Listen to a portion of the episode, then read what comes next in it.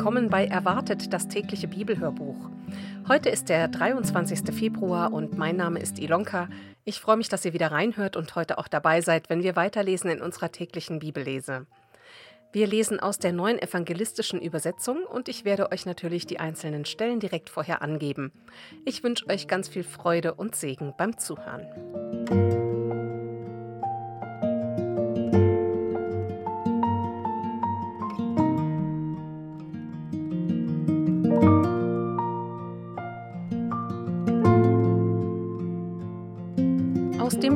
Mose lesen wir heute von Kapitel 13 ab Vers 47 bis Kapitel 14 Vers 57. Aussatz an der Kleidung. Gleich dazu eine Anmerkung mit Aussatz an Gegenständen und Häusern ist offenbar Pilz- oder Schimmelbefall gemeint. Wenn an einem Kleidungsstück aus Leinen oder Wolle ein Aussatzmal entsteht oder an einem gewebten oder gewirkten Stoff aus Leinen oder Wolle oder an Leder oder etwas, das aus Leder angefertigt ist, und das Mal am Kleidungsstück, am Leder, am gewebten oder gewirkten Stoff oder am ledernen Gegenstand ist grünlich oder rötlich, dann ist es ein Aussatzmal und muss dem Priester gezeigt werden. Der Priester untersuche das Mal und schließe das Stück sieben Tage lang ein.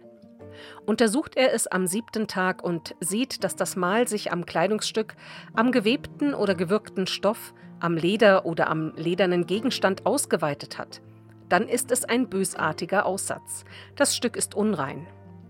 Man soll das Kleidungsstück oder den gewebten oder gewirkten Stoff aus Wolle oder Leinen oder den ledernen Gegenstand verbrennen, denn es handelt sich um bösartigen Aussatz. Das Stück muss verbrannt werden. Wenn der Priester das Mal untersucht und sieht, dass es auf dem Kleidungsstück, dem gewebten oder gewirkten Stück oder dem ledernen Gegenstand nicht um sich gegriffen hat, dann soll der Priester anordnen, dass man das, woran das Mal ist, wäscht. Dann soll er es noch einmal sieben Tage lang einschließen. Wenn der Priester das Mal nach dem Waschen untersucht und es hat sich nicht verändert, auch nicht um sich gegriffen, ist das Stück dennoch unrein, es muss verbrannt werden. Es ist eine eingefressene Vertiefung auf seiner Vorder- oder Rückseite. Wenn der Priester das Mal untersucht und es ist nach dem Waschen blass geworden, dann soll er es vom Kleidungsstück, vom Leder, vom gewebten oder gewirkten abreißen. Zeigt sich der Befall aber erneut an dem Kleidungsstück, am gewebten oder gewirkten oder einem Gegenstand aus Leder, ist es ein neu ausbrechender Aussatz. Dann muss das Stück mit dem Mal verbrannt werden. Aber das Kleidungsstück, der gewebte oder gewirkte Stoff oder ein Gegenstand aus Leder, von dem das Mal nach dem Waschen verschwindet, soll noch einmal gewaschen werden und ist dann rein. Das ist die Weisung für ein Aussatzmal an einem Kleidungsstück aus Wolle oder Leinen oder an einem gewebten oder gewirkten Stoff oder an einem Gegenstand aus Leder, nach der man dieses für rein oder unrein erklären muss. Reinigungsopfer für Geheilte. Jahwe sagte zu Mose: Folgende Bestimmung gilt für einen Aussätzigen an dem Tag, an dem er für rein erklärt wird. Er muss zum Priester gebracht werden. Dazu muss der Priester nach draußen vor das Lager gehen und den Aussätzigen untersuchen. Wenn das Aussatzmal verheilt ist, lasse der Priester für den, der sich reinigen lässt, zwei reine, lebende Vögel holen. Dazu Zedernholz, Karmesin und Isop. Eine Anmerkung: Karmesin ist ein scharlachroter Farbstoff, der aus getrockneten weiblichen Cochenilleläusen gewonnen wird, und Isop ist ein Busch mit stark riechenden Blättern. Einen der beiden Vögel soll er dann über einem Tongefäß mit frischem Wasser schlachten lassen. Anschließend soll er den lebenden Vogel nehmen, das Zedernholz, das Karmesinrot und den Isopzweig und dies alles, auch den lebenden Vogel, in das Blut des Vogels tauchen, der über dem frischen Wasser geschlachtet wurde. Nun besprenge er den, der vom Aussatz zu reinigen ist, siebenmal damit und reinige ihn so. Den lebenden Vogel lasse er fortfliegen. Der, der sich reinigen lässt, soll seine Kleidung waschen, alle seine Haare scheren und sich in Wasser baden. Dann ist er rein. Danach darf er ins Lager kommen, muss aber noch sieben Tage außerhalb seines Zeltes zubringen. Am siebten Tag soll er wieder sein Haar scheren, seinen Kopf, seinen Bart, seine Augenbrauen und all sein übriges Haar. Er soll seine Kleidung waschen und sich in Wasser baden. Dann ist er rein. Am achten Tag soll er zwei makellose männliche Schaflämmer und ein fehlerloses einjähriges weibliches Lamm nehmen, dazu drei Liter Feinmehl, das mit Öl vermengt ist, und einen Becher Öl. Der Priester, der die Reinigung vollzieht, soll den Mann mit seinen Opfergaben an den Eingang zum Offenbarungszelt bringen. Dann soll der Priester das eine männliche Lamm nehmen und es zusammen mit dem Becher Öl als Schuldopfer darbringen. Er schwinge sie als Weihgabe vor Jahwe hin und her und schlachte das Lamm an der Stelle, wo man das Sünd- und Brandopfer schlachtet, an heiligem Ort. Genau wie das Sündopfer gehört das Schuldopfer dem Priester, es ist höchst heilig. Der Priester nehme etwas von dem Blut des Schuldopfers und betupfe damit das rechte Ohrläppchen, den rechten Daumen und die rechte große Zehe von dem, der zu reinigen ist. Dann gieße er sich etwas aus dem Becher mit Öl in die hohle linke Hand, tauche seinen rechten Finger hinein und versprenge damit siebenmal etwas vor Jahwe. Dann betupfe er damit das rechte Ohrläppchen, den rechten Daumen und die rechte große Zehe von dem, der zu reinigen ist, und streiche ihm das restliche Öl in seiner Hand auf den Kopf. So soll er Sühnung für ihn erwirken. Dann soll der Priester das Sündopfer für ihn darbringen. Danach schlachte er das Brandopfer. Das Brandopfer und Speisopfer bringe er auf den Altar. So erwirke er Sühne für den Betreffenden, dann ist er rein. Wenn er arm ist und seine Mittel dafür nicht ausreichen, dann soll er nur ein Lamm als Schuldopfer nehmen, als Weihgabe, um Sühne für sich zu erwirken. Als Speisopfer bringe er auch nur einen halben Liter Feinmehl, das er mit Öl vermengt hat, und einen Becher Öl. Dazu zwei Turteltauben und zwei junge Tauben, was er eben aufbringen kann. Die eine als Sündopfer, die andere als Brandopfer. Er bringe dies alles zu seiner Reinigung am achten Tag vor den Priester an den Eingang zum Offenbarungszelt und drehte damit vor Jahwe. Der Priester nehme das Lamm des Schuldopfers und den Becher mit Öl und schwinge es als Weihgabe vor Jahwe hin und her. Dann schlachte er das Lamm für das Schuldopfer. Er nehme etwas von dessen Blut und betupfe damit das rechte Ohrläppchen, den rechten Daumen und die rechte große Zehe von dem, der zu reinigen ist. Dann gieße er sich etwas von dem Öl in die hohle linke Hand und versprenge mit seinem rechten Finger siebenmal etwas davon vor Jahwe. Dann betupfe er damit das rechte Ohrläppchen, den rechten Daumen, die rechte große Zehe von dem, der zu reinigen ist, dorthin, wo auch das Blut vom Schuldopfer kam. Den Rest davon streiche er dem, der zu reinigen ist, auf den Kopf, um Sühne für ihn zu erwirken. Dann soll dieser zusammen mit dem Speisopfer eine von den Turteltauben oder den Jungtauben, die er sich leisten konnte, bringen. Die eine als Sündopfer, die andere als Brandopfer. Und der Priester erwirke Sühne für ihn. Das ist die Anordnung für den, der ein Aussatzmal hat, wenn seine Mittel zur Reinigung nicht für mehr ausreichen. Aussatz an Häusern. Jahwe sagte zu Mose und Aaron: wenn ihr in das Land Kanaan kommt, das ich euch zum Besitz gebe, und ich ein Aussatzmal an ein Haus eures Landbesitzes kommen lasse, dann muss der Besitzer des Hauses zum Priester gehen und melden, an meinem Haus zeigt sich etwas wie ein Aussatzmal. Der Priester muss das Haus ausräumen lassen, bevor er hineingeht, um das Mal zu untersuchen, damit nicht alles unrein wird, was sich im Haus befindet. Erst danach geht er hinein und sieht sich das Haus an. Stellt er fest, dass an den Wänden grüne oder rötliche Flecken sind, die tiefer erscheinen als die übrige Wand, dann soll er hinausgehen und das Haus für sieben Tage versperren. Am siebten Tag soll der Priester wiederkommen und das Haus untersuchen. Wenn sich das Mal an den Wänden des Hauses ausgebreitet hat, soll er die befallenen Steine herausbrechen und außerhalb der Stadt an einen unreinen Platz bringen lassen. Dann muss das Haus innen vollständig abgekratzt werden. Den abgekratzten Lehm muss man ebenfalls vor die Stadt an den unreinen Platz bringen.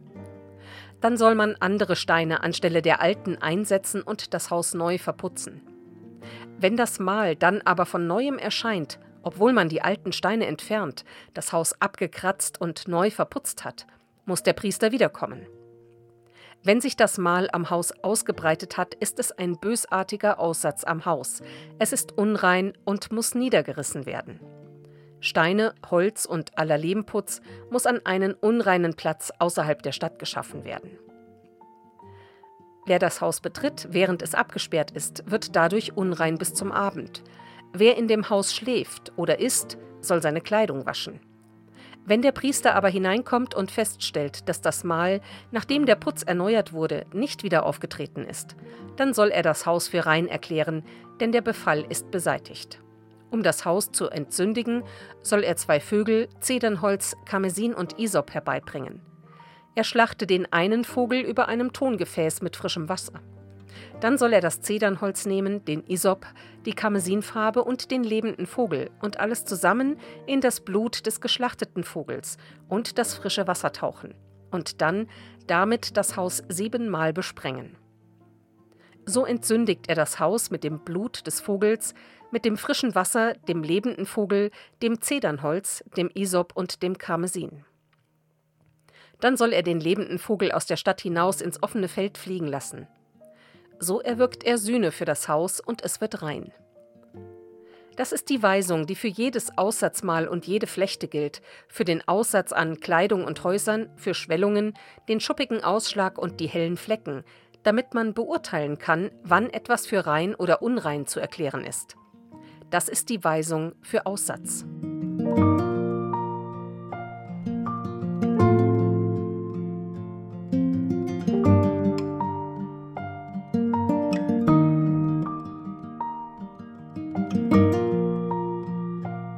Aus dem Matthäusevangelium Kapitel 13 lesen wir die Verse 34 bis 58. Der Sinn der Gleichnisse. Das alles sagte Jesus der Menschenmenge, er gebrauchte dabei aber nur Gleichnisse. So erfüllte sich, was durch den Propheten angekündigt ist. Ich will in Gleichnissen zu ihnen reden, ich erkläre, was seit Gründung der Welt verborgen war. Dann schickte Jesus die Leute weg und ging ins Haus. Dort wandten sich die Jünger an ihn. Erkläre uns das Gleichnis vom Unkraut auf dem Acker, baten sie. Jesus antwortete, Der Mann, der den guten Samen aussät, ist der Menschensohn. Der Acker ist die Welt. Der gute Same sind die Menschen, die zur Herrschaft Gottes gehören. Das Unkraut sind die Menschen, die mit dem Bösen verbunden sind. Der Feind, der das Unkraut gesät hat, ist der Teufel. Die Ernte ist das Ende der Welt und die Erntearbeiter sind die Engel. So wie das Unkraut aufgesammelt und verbrannt wird, so wird es auch am Ende der Welt sein. Der Menschensohn wird seine Engel losschicken, Sie werden aus seinem Reich alle entfernen, die Gottes Gesetz missachtet und andere zur Sünde verführt haben. Sie werden dann in den glühenden Ofen geworfen, wo das große Weinen und Zähneknirschen beginnt. Und dann werden die Gerechten im Reich ihres Vaters leuchten wie die Sonne. Wer Ohren hat, der höre zu. Mit dem Reich, in dem der Himmel regiert, verhält es sich wie mit einem im Acker vergrabenen Schatz, der von einem Mann entdeckt wird. Voller Freude versteckt er ihn wieder. Dann geht er los, verkauft alles, was er hat, und kauft jenen Acker. Mit diesem Reich ist es auch wie mit einem Kaufmann, der schöne Perlen sucht. Als er eine besonders wertvolle entdeckt, geht er los, verkauft alles, was er hat, und kauft sie. Mit der Himmelsherrschaft ist es auch wie mit einem Schleppnetz, das im See ausgebracht wird. Mit ihm fängt man Fische jeder Art. Wenn es voll ist, ziehen es die Männer ans Ufer. Dann setzen sie sich hin und sortieren die Fische aus. Die guten lesen sie in Körbe und die ungenießbaren werfen sie weg. So wird es auch am Ende der Welt sein. Die Engel werden die Menschen, die Böses getan haben, von den Gerechten trennen und in den brennenden Ofen werfen. Da gibt es nur noch Weinen und Zähneknirschen. Habt ihr alles verstanden? fragte Jesus seine Jünger. Ja, erwiderten sie, da sagte er zu ihnen, also ist jeder Gesetzeslehrer, der ein Jünger in dem Reich geworden ist, in dem der Himmel regiert, einem Hausherrn gleich, der aus seinem Schatz Neues und Altes hervorholt. Die Anfeindungen und das Reich. Im Anschluss an diese Gleichnisreden zog Jesus weiter. Er kam in seinen Heimatort und ging in die Synagoge und lehrte. Erstaunt fragten seine Zuhörer, wo hat der denn diese Weisheit her? Und woher hat er die Kraft, solche Wunder zu tun? Ist das denn nicht der Sohn des Baumeisters? Ist nicht Maria seine Mutter und sind nicht Jakobus, Josef, Simon und Judas seine Brüder? Und seine Schwestern leben doch auch bei uns. Wo hat der das alles nur her? Sie ärgerten sich über ihn. Da sagte Jesus zu ihnen, Überall wird ein Prophet geehrt, nur nicht in seinem Heimatort und in seiner Familie. Wegen ihres Unglaubens tat er dort nicht viele Wunder. Zum Schluss noch eine Anmerkung. Geläufiger ist uns wahrscheinlich, ist das denn nicht der Sohn des Zimmermanns, so wird es häufig übersetzt. Aber so ein Holzfacharbeiter, wie wir uns das heute unter Zimmermann vorstellen, gab es damals noch nicht, sondern man verrichtete alle anfallenden Arbeiten auf einem Bau.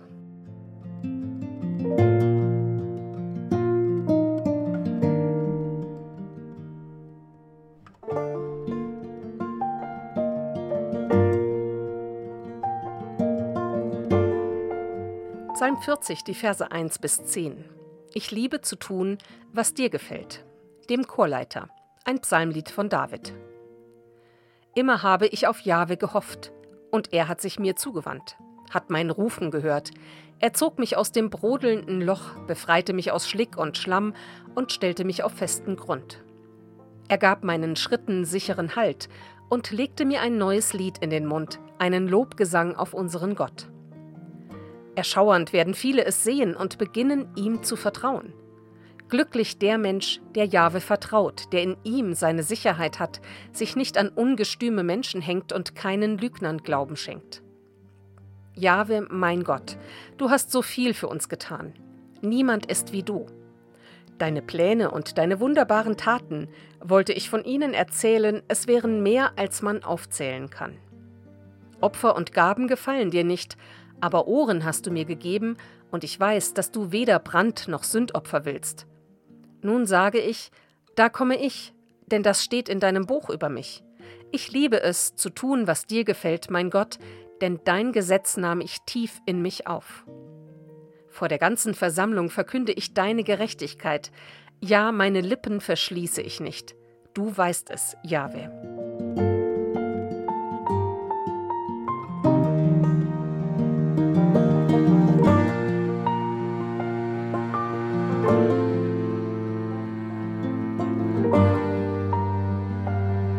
Sprüche 10, die Verse 11 und 12. Der Mund des Gerechten ist eine Quelle des Lebens, doch im Mund eines Gottlosen versteckt sich Gewalt. Hass verlangt nach Streit, doch Liebe deckt alle Vergehen zu.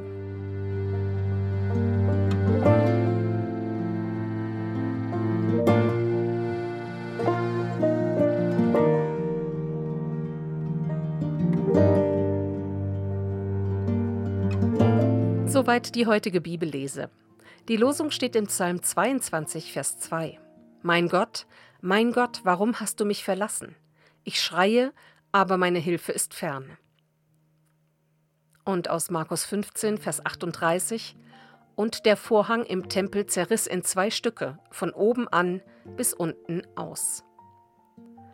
Und damit wünsche ich euch heute einen ganz gesegneten Freitag.